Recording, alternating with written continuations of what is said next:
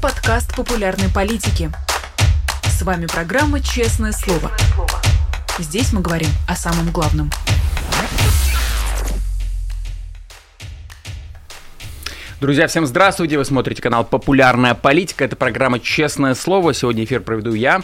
Ну и не забывайте поставить лайки, не забывайте написать комментарий. А также помните, что если смотрите в онлайне, то можно в суперчате и в чате задавать свои вопросы. Я буду за чатом э, следить, ну и передавать свои вопросы э, нашему сегодняшнему э, гостю Владимир Милов, политик-экономист нашей студии. Владимир, приветствую. Всем доброе утро. Ну вот хочется начать с сюжета, который, я знаю, вы точно отслеживаете. Это то, что происходит с нефтебазами, атаки на, по нефтебазам нефтебазам. Вчера загорелась нефтебаза, нефтебаза в Курской области, э, как раз после атаки украинского дрона. А, собственно, если в целом оценивать эту тактику атак по НПЗ, по нефтебазам. Насколько могут быть серьезные последствия у этой тактики? Ну, там надо разделять вот именно нефтеперерабатывающие заводы и нефтебазы, потому что нефтебазы это все-таки просто хранилище, то есть стоят какие-то емкости, да. Емкости можно найти, хотя, ну, там беспилотник это не очень дорогая штука, то есть тактически они правильно делают, вот там Белгородская, Курская, Брянская область это прифронтовые регионы, откуда осуществляется снабжение армии, поэтому там можно постоянно этими дронами пулять туда, да, и в принципе это некий тактический урон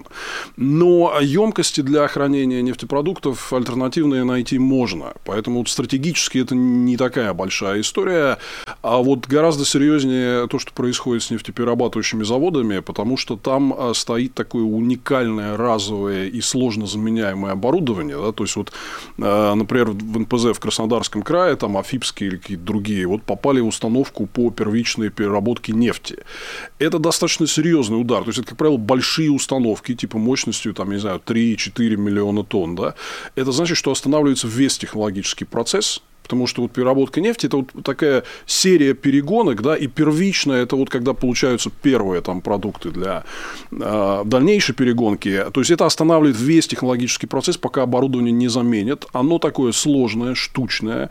Его вот прямо на складах не лежит э, так, чтобы взять и быстро заменить. Вот, например, у Лукойла была вот эта авария. Ну, там вроде не беспилотник, а это просто сломалось у них оборудование для каталитического крекинга. Это вот производство высокооктановых бензинов э, на НПЗ в Нижегородской области, и они до сих пор не могут найти. То есть, оно американское, и они не знают, что делать. Никто аналогов китайских тоже, в общем, нет. Да? Вот, поэтому э, вот э, по январю были данные, что Лукойл типа на 8% сократил переработку нефти из-за одной поломки. Да? Вот, поэтому НПЗ – это, конечно, более жирная такая стратегическая цель. Э, ну, по нефтебазам, понятно, они будут бить, но вот с нефтебазами там российская армия выкрутится. А вот нефтеперерабатывающие заводы – это очень уязвимая инфраструктура, их немного.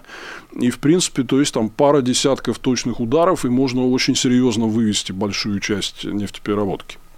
А вот э, сам факт, что Украина тратит свои ресурсы как раз на атаку по НПЗ, по э, нефтебазам, а говорит ли это о том, что как раз руководство украинское видит, э, что экономика сейчас самое уязвимое место из всех имеющихся, из всех там, имеющихся каких-то других факторов, на которые можно повлиять, э, стороны России?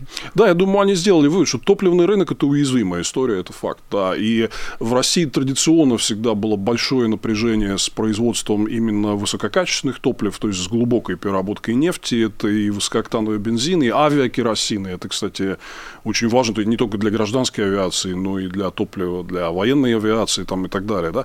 То есть, они видят, что топливный рынок уязвим, и мы видим, что частота этих атак просто выросла там а, на порядке в последнее время. То есть, это явно стратегия, вот бить по этим местам. Ну, и надо сказать, что у России так плохо получается это дело прикрывать. Так что, если это дело продолжится, то, я думаю, в 2024 году мы на топливном рынке из-за этого увидим а, очень серьезное напряжение в том числе и для армии. Ну вот за этим сюжетом, естественно, продолжим э, следить, как, собственно, за тем, что происходит э, с ключевой ставкой. И вот уже завтра очередное заседание Центробанка, там будут обсуждать в том числе этот вопрос, или в первую очередь этот вопрос. А, ваш прогноз? Грустная обстановка у них для обсуждения, потому что жизнь им подкидывает все время таких дровишек. Вот вчера вечером Росстат э, выкатил новую статистику. Э, инфляция на пике ускорилась так, как вот последней недели не было. 7,6% в годовом выражении, при том, что они прогнозируют коридор 7,0-7,5 на этот год. Да? То есть, она вышла. Вот буквально вчера, по свежим данным, вышла инфляция за, за коридор. Ничего не помогает. Вот они, э, собственно, повышают эту ставку с конца июля месяца, повысили ее более чем в два раза. И вот, ну, никак это не действует на цены там э, такая всякие фантастические цифры, типа огурцы плюс 28% с начала года за полтора месяца. Да? И там все вот, э, это как бы новые яйца. Да? Раньше у нас была курица, потом угу. яйца, сейчас пошли овощи и фрукты. То есть, там экспоненциальное подорожание. Ничего не помогает, никакие меры Центробанка. У меня ощущение, что они могут повысить немножко ставку завтра еще. Но, с другой стороны, это вот, как мы видим, это не ведет абсолютно ни к чему, кроме охлаждения экономики, охлаждения спроса. Так что думаю, что завтра у них очень будет грустный там э, разговор. Вот бились-бились мыши, ели кактус, там плакали, кололись, но никак не помогает. Окей, раз уж мы вспомнили огурцы, вспомнили яйца, тут еще одна история это бананы, которые сейчас все обсуждают. Да. Понятно, что она это не про инфляцию, а про э, дефицит. Но если я правильно понимаю, Россия мстит Эквадор и, как всегда, стреляется да. Э, сам, самой себе, так сказать, э, в колено, скажем, деликатно. А, это, в общем, с чем этот сюжет прежде всего связан и что дальше будет? Я даже вспоминаю свое советское детство, когда бананы были адским дефицитом, то есть они были только пару месяцев в году, а, летом и они были такие зеленые, знаешь, уже с переходящим в, гни, в гнильцу, да, то есть вот желтый такой вот нормальный, современный, здоровый банан, мы такого не видели, и к ним такие очереди дикие выстраивались, ну, идем вот в эту сторону, но действительно, там э, Эквадор э, начал очень серьезное военное сотрудничество с э, Соединенными Штатами по вопросу там, передачи вертолетов Украине и так далее, и вот у них нашли какую-то муху в этих бананах.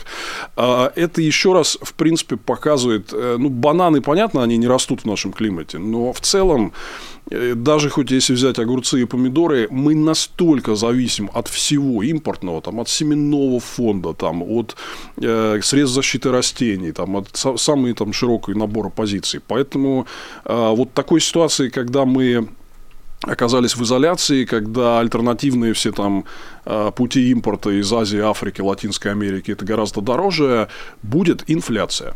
Э, и будут возникать периодически вот такие вот дефициты чего-то там, да.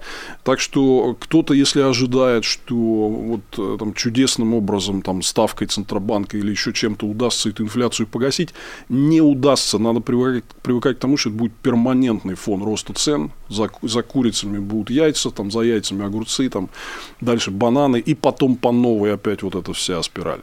Вот в контексте этого я периодически наталкиваюсь на какие-то новости, вижу просто заголовки, что там Путин что-то облегчит для инвесторов, или там что-то, значит, какие-то подписаны указы, которые помогут инвесторам. Я периодически сталкиваюсь с этим, но каждый раз, когда у экономистов спрашиваю, вот что там с инвестиционным климатом в России, тянутся ли инвесторы в России или нет, мне все время крутят у виска и говорят, ну что, какие, какой инвестиционный климат. Вот, собственно, что можно вообще об этом сказать, когда есть Кремль, который настолько как бы ненадежный партнер, что он вот так ведет себя даже с каким-то Эквадором? Да нету инвестиций, то есть вот это очень важная история, там, когда спрашивают про то, действуют ли санкции или нет, ноль новых инвестиционных входов на российский рынок за два года. Там единственное, я что видел, там какой-то миноритарный пакет акций купил э, фонд Амана в полиметалле, да, и все. Вот ну, там 23 или 24 процента ни одного, ни, никаких, ни китайских, ни индийских, ни ближневосточных, ни, ни одной доли в проекте не купили, никуда там не вложились. Да? То есть, инвесторы просто не идут, тем более, ну вот, э, если возвращаясь к Центробанку, очень важная история, что э, с началом полномасштабной войны убили свободную конвертируемость рубля. То есть, если вы, вы же вот как иностранец приходите, например, инвестируете в Россию, вам потом эти деньги надо вывести. И тут начинается огромная история. Вот все эти правительственные спецкомиссии, да, там все эти разные ограничения на, на движение рублей там, э, и прочее. Ну, инвестор так типа смотрит, а нафига нам это надо, мы пойдем вот в Бангладеш, да, где этого просто нет. Поэтому нет никаких инвестиций. И единственное, что поддерживает инвестиционную картинку, это вот масштабное вбухивание бюджетных денег в военные отрасли. Если это убрать, там инвестиции во многие важные гражданские отрасли, они в таком серьезном минусе. Я вот эту картинку скоро там новые данные будут, покажу Майка Наки вот на наших сводках очередных, так что все увидите.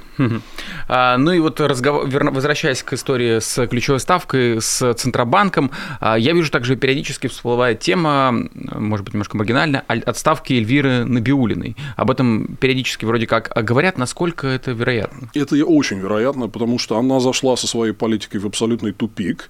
Э, то, что она делает, не нравится никому. Э, потому что происходит следующее, что она вот этой высокой ставкой победить инфляцию и ослабление рубля не может, но при этом она реально охлаждает экономику. Кредиты становятся дорогие, экономическая активность тормозится и так далее. И если она в ближайшее время вот этими жесткими мерами инфляцию реально не обуздает, а скорее всего она не сможет это сделать, потому что все инфляционные факторы, они от ставки не зависят. Да? А, они просто от бессилия, там это единственный вот инструмент, который у них есть, поэтому они вот задирают, задирают эту ставку, и ничего не происходит. Я думаю, что вопрос по Набиулиной встанет в ближайшее время в полный рост. То есть там лоббисты со всех сторон давят на Путина, чтобы отпустили и смягчили э, денежную политику. Набиулина упирается, обещает взять под контроль инфляцию. Это не получается. Ну, то есть это тупиковая ситуация. Поэтому я думаю, что этот вопрос станет в ближайшее время. При этом мы вроде как привыкли, что Набиулина, она, ну, во всяком случае, на фоне других чиновников э, компетентна э, и находится внутри российской власти. А кто, если не Набиулина в таком случае? На самом деле это все равно. Вот мне кажется, первое, что это миф о каком-то большом профессионализме Набиулиной, это просто миф, раскачанный такими, ну, скажем, социально близкими и лично знакомыми с ней аналитиками и экономистами, да, которые просто вот они знают ее как хорошего человека, там умную женщину, да, и вот они говорят, вот она там профессионал. Если реально посмотреть, ну, то есть, скажем, э, если бы мне сказали, например, 15 лет назад, что Центробанк э, введет такие драконовские валютные ограничения и уничтожит свободную конвертируемость рубля, которые с огромным трудом создавали 30 лет, постепенно все эти советские ограничения отменяя, да, ну, я подумал, что это Глазев, наверное, так сделает, да, а не, а не Набиулина. И э, то же самое, например, то, то, что происходит в банковском надзоре, как полопались все эти крупные банки, там, начиная с открытия в последние годы, и Центробанк потом нашими триллионами все эти свои фейлы в надзоре заливал, хотя все знали про э, наступающий кризис этих банков и про открытие говорили уже много лет. То есть, короче, она э, на самом деле реально, если посмотреть одно, второе, третье, она, в общем, завалила все по периметру, но ей вот вот, как говорится, там э, имидж это все, да, ей удается поддерживать такой вот профессорский, значит, э, имидж, который выходит и читает всем лекцию о денежной политике, да, и вот, поэтому ее воспринимают как профессионала. Но вопрос, э, кто вместо нее, да кто угодно. То есть вот такую вот тупую политику может проводить в принципе кто угодно, абсолютно, да. А, там есть развилка очень простая. Либо вы продолжаете монетаристски упираться и проводить очень жесткую денежную политику, ну, это может, вот в таком ключе это может делать и шимпанзе, я извиняюсь, да, а либо, значит, вы начинаете ее смягчать, э, и, и здесь другой, вот а, развилка очень простая. Или налево, или направо пойдешь, да. Либо вы начинаете ее смягчать, и это тоже может делать кто угодно. Поэтому, в принципе, тут, большой разницы, кто будет занимать это конкретное кресло, и, в общем, нет. А значит ли это, что если человек, который ее сменит, он будет заниматься ровно тем же самым? Я думаю, что вот если ее сменят, э, то ее сменят как раз для разворота для смягчения, для того, чтобы удешевить деньги, вбросить деньги в экономику там, и так далее. И тогда может случиться то, чем она вот пугает Путина, пытаясь усидеть. Она его пугает, что если вот я уйду, то будет полный такой вот макрокризис магнитуды 92 -го года. Когда я помню это дело, я получал стипендию, значит, пока я доносил до магазина, она уже там уменьшалась в, в стоимости. Да? То есть, ну, инфляция была там тысячи процентов. Это неприятная штука. Вот, поэтому она его пугает вот таким. И действительно, если а, кто-то придет вместо нее, кто смягчит денежную политику, сдвиг в эту сторону будет. То есть э, инфляция, опять же, не станет меньше, она станет только больше, если, если начать вбрасывать вот так деньги в экономику, поэтому она вот против этого и выступает. А вот если резюмировать все, о чем мы поговорили, насколько сильно а, на процессы в российской экономике сейчас влияет фактор выборов? Ну, не очень сильно. Я единственное думаю, что здесь вот в одном аспекте э, он влияет точно, что они фактически держат курс рубля очень жесткими требованиями практически по стопроцентной продаже валютной выручки экспортерами. Но это очень неудобно экспортерам. Они прям требуют все эти ограничения смягчить и отменить. И, и, ну, им валюта реально нужна. Они не могут 100% продавать. Если вы ведете коммерческую деятельность на международном рынке, вам надо часть валюты оставлять себе. То есть сейчас происходит что? Что они а, продают эту 100% выручки и вынуждены часть откупать назад потому что им нужна валюта. Да? Вот, а, поэтому здесь э, это все как бы введено пока как временная мера, но и, кстати, Центробанк и крупный бизнес выступают против ее продления, но вот она действует до конца апреля. То есть, как раз в связи с выборами они типа держат курс. Да?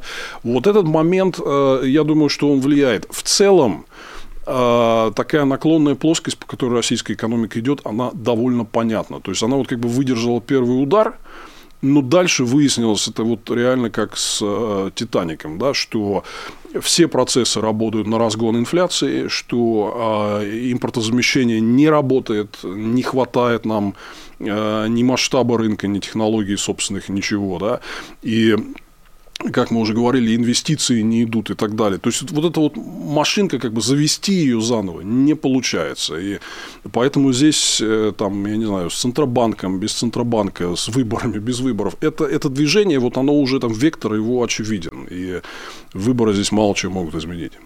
И правильно я понимаю, что фактор войны настолько серьезно оказывает влияние на экономику, что тут можно сколько угодно что-то переставлять, но все идет по накатанной вот такой дороге. Да, я думаю, что и разговор к этому даже во властных кабинетах он будет все сильнее возвращаться.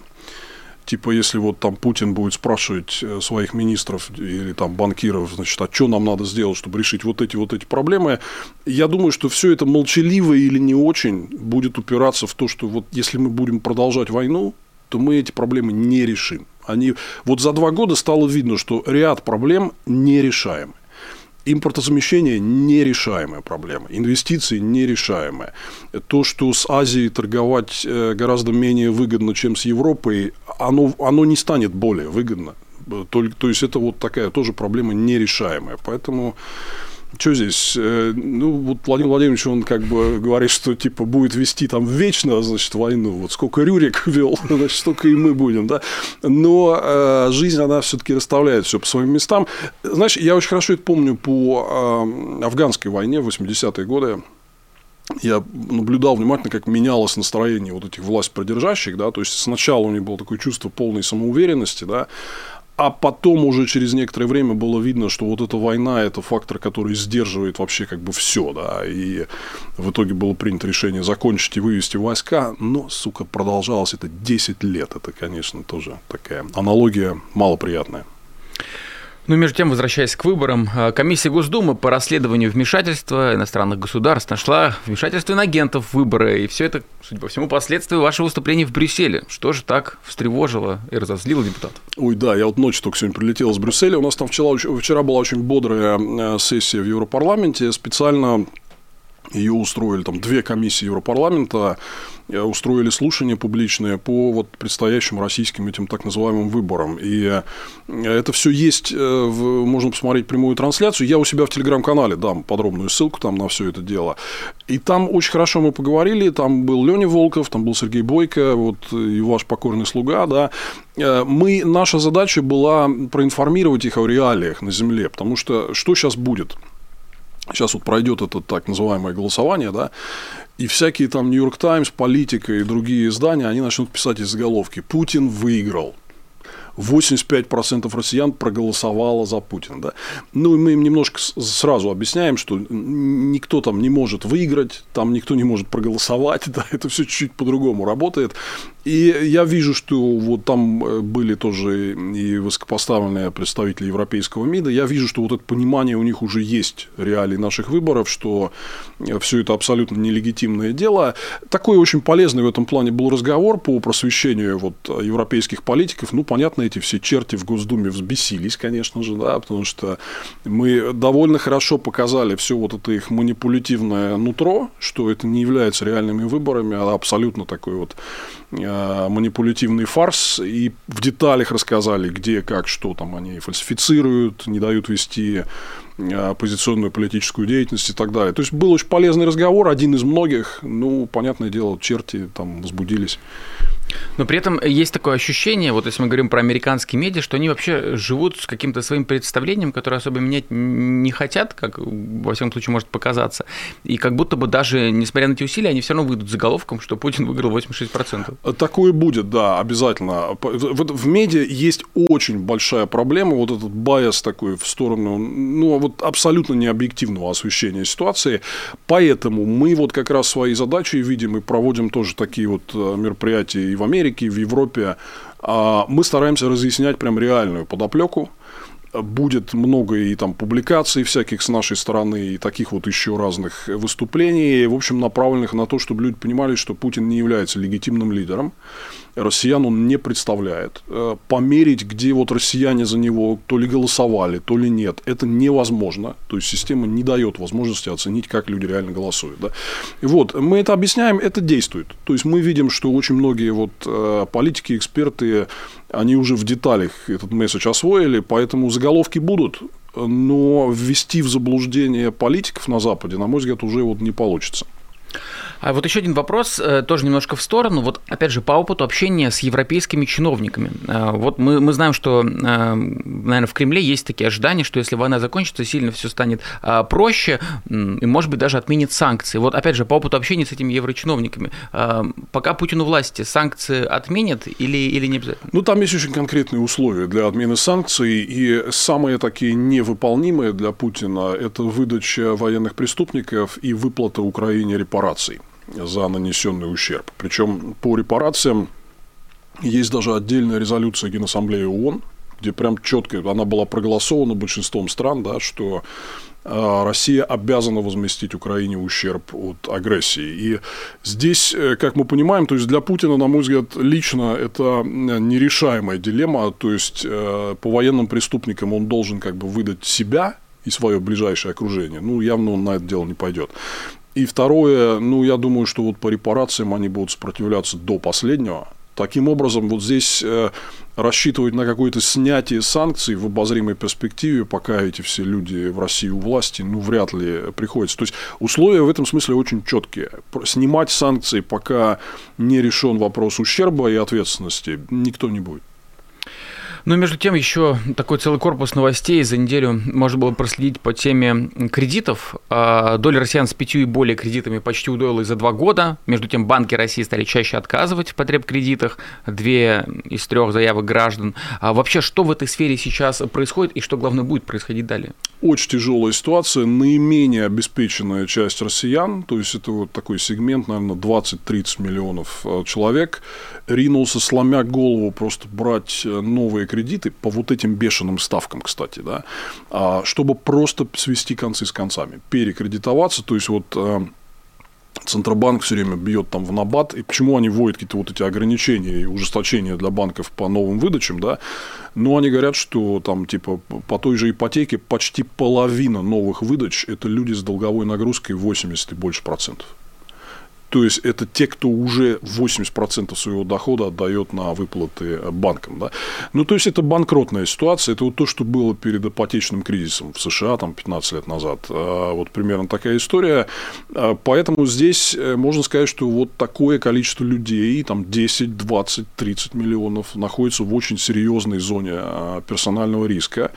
И они, они скоро столкнутся с неплатежеспособностью, вот, э, коллекторами, там, угрозой личного банкротства для масштаба, чтобы можно э, вот, было понимать, вот как, когда начался этот кризис с санкциями, да, вот один из вопросов, э, типа все говорят, а почему экономика не рухнула, да?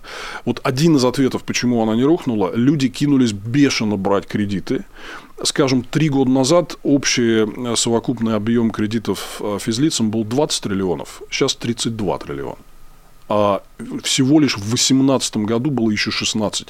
То есть у, за 6 лет удвоился объем кредитов, то есть он сейчас превышает годовой фонд зарплаты в стране. Да? Скажем, там вот еще там 6-7 лет назад он был только там половину от годового фонда зарплаты, то есть люди просто набирают, набирают, набирают кредит. Но это, конечно, опасная ситуация.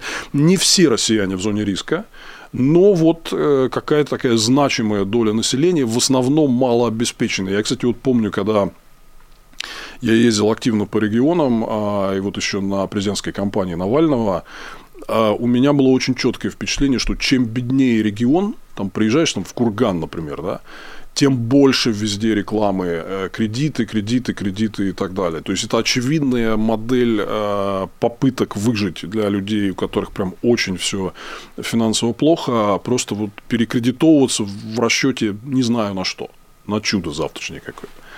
А вот когда речь заходит про вот этот надувающийся пузырь на, в рынке кредитов, на рынке недвижимости, а может ли это какой-то момент стать вот этим самым, про который говорят, черным лебедем, то есть что-то, что хлынет и очень серьезно может повлиять на политическую ситуацию. Может, но вот э, в частности мы видим, как это в Китае происходит. Э, то есть у них, когда было много лишних денег и был бурный рост, они наинвестировали вот в эту недвижимость и мы вот видим эти все видосы из Китая, где там эти кварталы пустые стоят, да, вот, а экономика замедляется, у людей денег нет, просто никто и не будет покупать это жилье.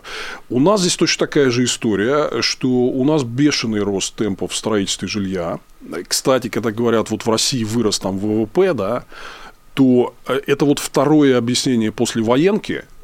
Главная вещь, которая тащит рост ВВП, это военка. А второе, это вот это вот э, бурное жилищное строительство. И это приводит к огромному количеству, вот такой, э, к навесу нераспроданного жилья. Вот по данным на декабрь, больше 71 миллиона квадратных метров нераспроданного а, жилья в новостройках. Это колоссальный навес над рынком. Сейчас э, они будут сворачивать льготную ипотеку, спрос будет сокращаться. Дальше, значит, все эти девелоперы с непроданным жильем, они же все перекредитованные, то есть они строят на что? На кредиты банков, да? Им надо их отдавать, а продать они не смогли. Будет вот точно такая же история. Просто погуглите сейчас про китайский кризис на рынке недвижимости. Вот нас ждет прям следующая серия вот ровно того же самого. Да? И это будет, э, то есть, скажем, а, кризис э, кредитов физлиц это не очень э, много для, по масштабам банковской системы, она как бы с ним справится, да, тем более у этих физлиц там есть имущество, его там будут изымать там, и так далее, да. А вот с этим что делать, с дырой девелоперов на балансах банков, непонятно. Потому что это, это не распроданное жилье конвертировать в деньги вот не получается. Оно висит так вот избытком на рынке. Поэтому это может стать, да, я думаю, что не, не только вот черным лебедем, но я бы сказал, одним из нескольких, там много разных э, плывет. И правильно ли, что взорваться это может хоть завтра, хоть там через месяц, хоть через год? Я думаю, что здесь будет такое постепенное просто ухудшение вот этой вот ситуации. Да? То есть, вот на, на рынке недвижимости мы это в 2024 году увидим а, в связи с просадкой спроса из-за отмены льготной ипотеки. То есть, вот Центробанк говорит, что а, типа там 90% э, новой ипотеки – это вот эти всеобщие льготные программы, которые может взять каждый. Как, как говорит глава департамента Центробанка Данилов, говорит, даже если у тебя 5 квартир, ты все равно на шестую получаешь э, льготную ипотеку. Они это будут прикрывать, это резко уже охлаждает спрос э, с начала года. И вот эта дыра э, у девелоперов, ну, что-то с ней надо будет делать. Один из э, вариантов решения проблемы – это снижение цен. Но снижение цен – это тоже удар по их финансам э, и, соответственно, тоже э, проблемы э, по расчетам с банками. Поэтому вот этот кризис мы его в этом году увидим так или иначе.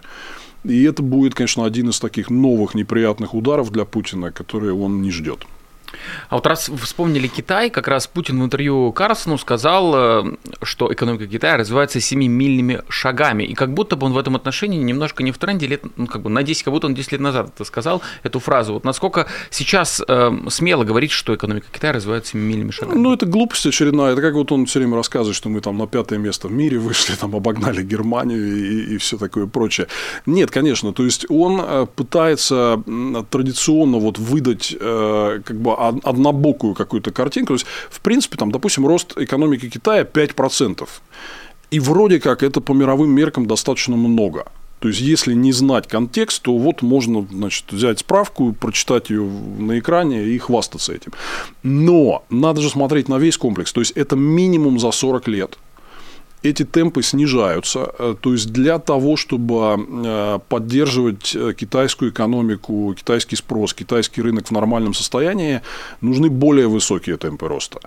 Если они упали до 5%, это значит, что всем не хватит. Это значит, будут и уже есть секторы, которые сворачиваются, схлопываются.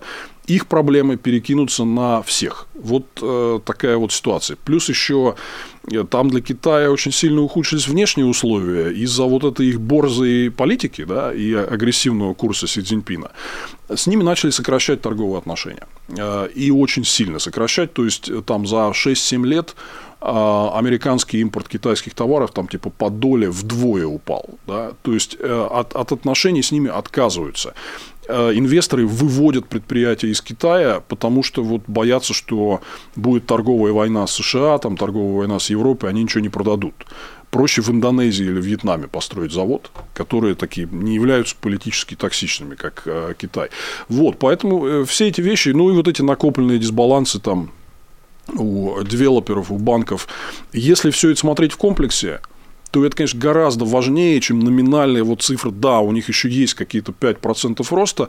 Я могу вот просто напомнить еще, что, скажем, Советский Союз еще за год до того, как он распался, у него были положительные темпы роста ВВП. Уже жрать было нечего, просто пустые магазины, вообще, кроме морской капусты, ничего нет. Но ВВП типа растет. Да? Вот, э, поэтому вот Путин, его это подход такой, что взять какие-то 2-3 формальных показателя и прикрыться ими весь свой срам там, и делать вид, что все хорошо, ну, это уже не проходит. Ну, в отношении России он тоже гордится ВВП. Да, по, по паритету покупательной способности, пересчитанной по помидорам огурца. Кстати, сейчас с ростом помидоров и огурцов это будет сложнее ему делать, да.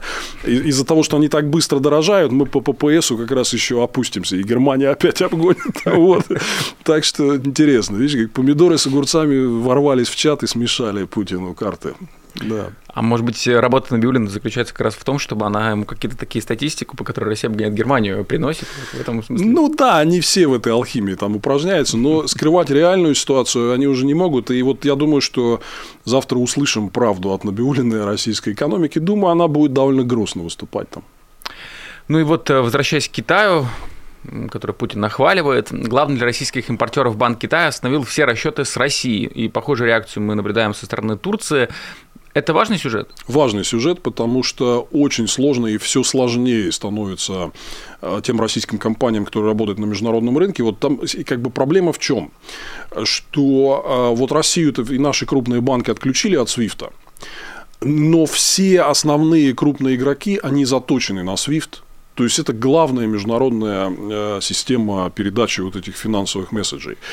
И если вы попадаете вот в этот черный список, там, SDN-лист американский, да, ну, просто вот видно, что с вами не будут работать. И американцы очень четко, э, европейцы тоже посылают месседж всем этим китайским, турецким э, и эмиратским банкам и компаниям, типа, ребятки, мы вас видим на радаре, вы работаете с подсанкционными российскими значит, структурами, а это для вас кончится тем, что мы вас тоже куда-нибудь внесем, да, и с вами э, перестанут вести коммерческую деятельность. Поэтому мы видим, что по цепочке очень сильно сокращается все это взаимодействие. Турция у них вообще очень сильно уменьшился в э, прошлом году товарооборот с Россией. Вот, по на 11 миллиардов долларов или типа того он сократился. И тоже здесь вот э, этот фактор вторичных санкций, угрозы вторичных санкций, он влияет. Поэтому это будет. Э, и то, что Путин думал, что окей, там, Запад ввел санкции, но у меня есть целая там вторая половина мира, с которой мы можем нормально взаимодействовать. Не можем. Э, если так просто говорить, вот этот глобальный юг, такой глобальный не Запад, скажем так, он э, какой-то своей собственной финансовой системы, финансового рынка, ликвидной валюты не создал. И он очень сильно заточен на западную систему. И при этом э, мы как-то привыкли, что ну, к такому уже устоявшим, устоявшимся шаблону, что время играет на Путина, что его не сдерживают там факторы каких-то демократических процедур, выборов и, и так далее. Но если посмотреть с точки зрения работы санкций, которые вроде как потихонечку э, все-таки начинают э, работать, ну, в большем объеме, чем до этого, можно ли сказать, что время все-таки играет не на, на руку Путину? Конечно, не на руку. И э, вообще я считаю, что вот эти разговоры это во многом следствие такой массированной пиар-атаки со стороны Путина и его добровольных или не очень там помощников, да, э, Вообще, мне кажется, абсолютно неправильно в нынешних условиях вот пытаться говорить, что да у Путина все нормально, у него все под контролем. Это не так. И вы ему просто помогаете, разгоняя вот эту психологическую тему. Ну, несколько моментов. Например, положительное сальдо а, внешнеторгового баланса России, сальдо текущего счета, да, оно сократилось за прошлый год в 5 раз. в 5 раз. Было в плюсе в 2022 году 240 миллиардов, а в прошлом только 50. Экспорт упал на треть, импорт вырос на 14%, потому что с Азией торговля дороже. Да? Это давит на рубль, рубль давит на инфляцию, инфляция давит на ставку, ставка давит на экономику, там детка за репку там, э, и так далее. Да? Но нет из этой ситуации хорошего выхода. Плюс, как мы говорили еще, инвесторы не идут, импортозамещение не работает – что мы видим вот сейчас э, по помидорам а, и огурцам. Да? Поэтому нет, он, в чем э, вот как бы правда в этом утверждении, что время на него работает, у него есть еще какие-то ресурсы, чтобы еще сколько-то потянуть. Поэтому, если мы все начнем заламывать руки, говорить, а ничего не получается, значит, вот там Путин выигрывает, то и отворачиваться от поддержки Украины, опускать руки, там, снимать санкции, то тогда получается, что вот он там типа доплыл до берега, там вот километр, значит, ему там плыть, да, вот он как бы доплыл до той точки, когда мы все разочаровались и прекратили сопротивляться. Но если э, свободный мир, который э, противостоит Путину, вот реально мобилизуется на долгое противостояние, у Путина шансов нет и у него прям ситуация ухудшается сильно. То есть это скорее морально-психологический фактор такой. А европейские политики это понимают или наоборот есть заблуждение? А, многие понимают. Э, то есть, вот я вижу свою задачу и задачу вот коллег э, в том, что надо расширять вот эту сеть и влияние вот этой сети политиков, которые понимают необходимость этой долгой борьбы, преимущества Запада и так далее. Да? Но есть и те, во-первых, есть э, такое постоянно изменчивость в общественном мнении, усталость от войны, усталость от противостояния. Есть те политики, которые хотят эти настроения тоже эксплуатировать. Кто-то прямо работает на Путина, кто-то просто в своих каких-то политических целях. Поэтому идет такая как бы борьба двух лагерей. Э, хорошая новость в том, что э, вот такая здоровая ткань из политиков, которые все прекрасно понимают, она есть. Будет ли она все время одерживать верх? Ну вот посмотрим. Такой вот он демократический процесс непредсказуемый, но мы стараемся вот все делать, чтобы этому помочь. Ну, еще один сюжет, который, в частности, а, вы обсуждали, это фонд национального благосостояния, который уменьшается менее 5 триллионов рублей сейчас, если смотреть на ликвидную часть. А, вопрос более широкий, насколько страшно, если у государства нет вот этой подушки безопасности? Ну, во-первых, надо сказать, что в таком контексте все-таки вот до начала войны а, полномасштабной это было в два раза больше. Вот в таком контексте, то еще такое, там у них меньше 5 триллионов, а, и это где-то держится в пропорции типа 60 на 40, 60% это юани, 40% это золото. Золото – это вот мы так называем условно ликвидной частью, а ты его еще поди продай. То есть, оно а, имеет очень сильную чувствительность. Когда ты большие объемы выбрасываешь на рынок, то это негативно влияет на, на цену, сильно может э, его обесценить.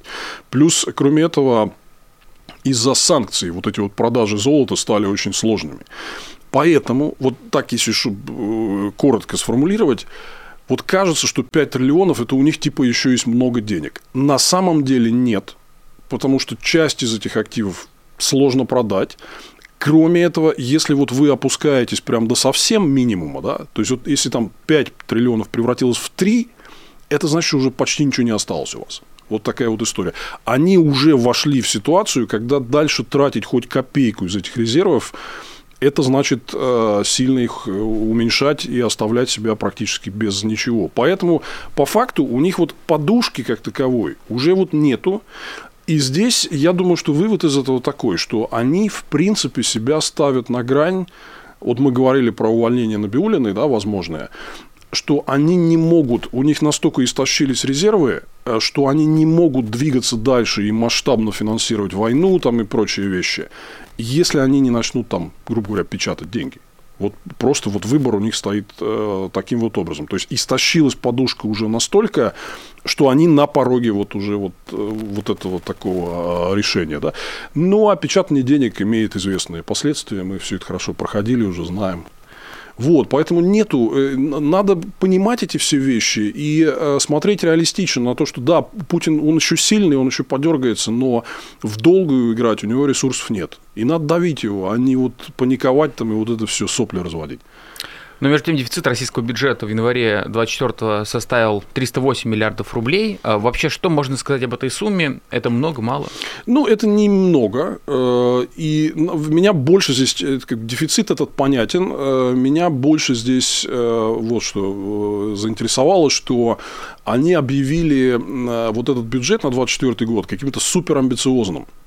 Там предполагается огромный рост расходов, прежде всего на войну, и огромный рост доходов плюс 22% вот к прошлому году. Да? Не очень понятно, откуда эти деньги берутся. Вот январь э, он пока не показывает ничего амбициозного. То есть, это такой скромный бюджетик, расходики под контролем, э, никакого роста, там большое снижение расходов, на самом деле, по январю. А дефицитик есть, ну, такой условно контролируемый, да, но вот этого огромного амбициозного бюджета, про который было столько шума, что там в три раза увеличиваются военные расходы и так далее, пока вот по январю его не видно. Это значит, на мой взгляд, это признак того, что раз они вот не выкидывают так на широкую ногу деньги, как задумывали, значит, у них прям есть проблема. И они, видимо, в процессе уже там э, перестраиваются и пытаются вместо суперамбициозного бюджета просто вот хотя бы удержать ситуацию под контролем.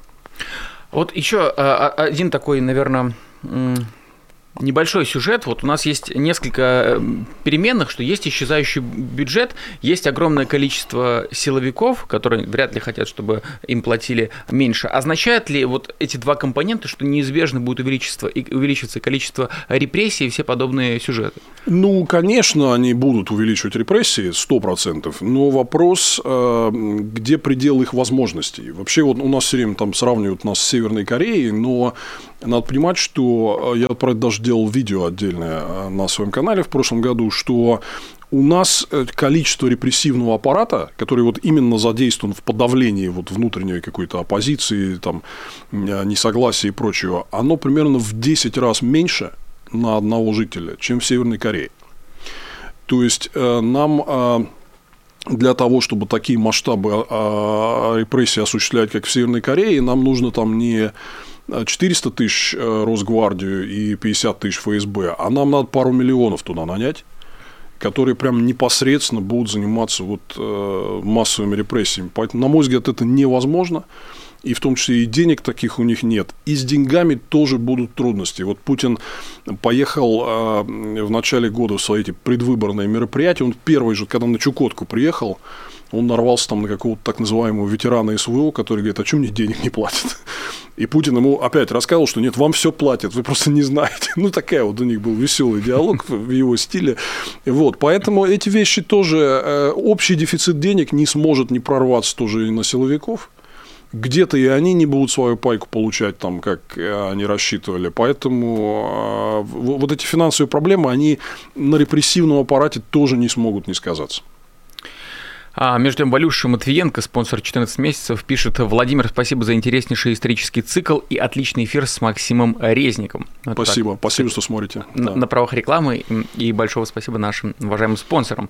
А, но между тем, вот мне редактор как раз э, скидывает а, такую а, новость. Евросоюз не заинтересован в продлении украинского газового транзита из России. Рейтер со ссылкой на еврокомиссара по вопросам энергетики. А, что будет дальше? Ну, на самом деле, вот честно сказать, э, для меня это загадка. Почему все эти два года Украина продолжает качать этот газ?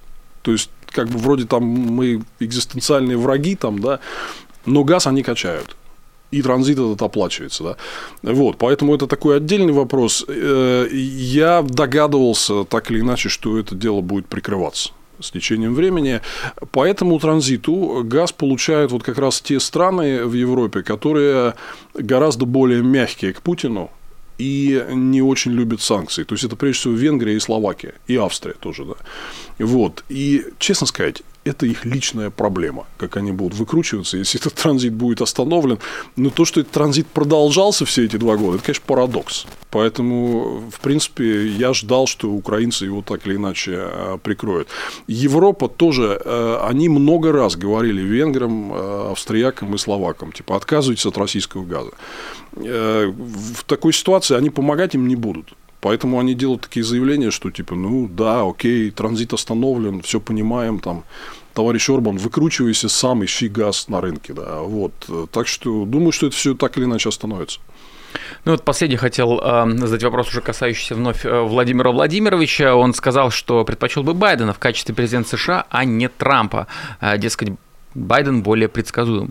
Это Владимир Путин врет или Конечно, мы чего-то не понимаем? Конечно, врет. Нет, нет, они там все заготавливают шампанское в промышленных масштабах на победу Трампа, потому что победа Трампа будет колоссальным ударом по поддержке Украины, по западному единству. Конечно, он хочет Трампа. Просто я думаю, вот какая история произошла, особенно после Карлсона, что Путин, видимо, понял, что они пережали э, с такой открытой вот позицией в поддержку вот этих американских ультраправых консерваторов, да, а, и это, вот это дело становится очевидным что они прям пытаются им типа помочь выиграть, да, в этот раз, значит, такими референциями в историю, в Рюрика, да.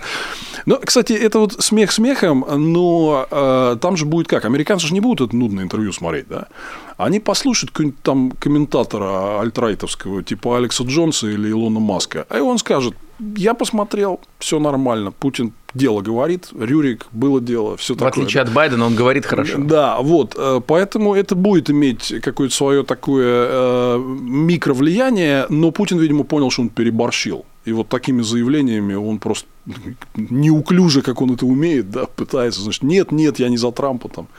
А у него, значит, это там татуировка с Трампом под рубашкой проглядывает. Да. Вот.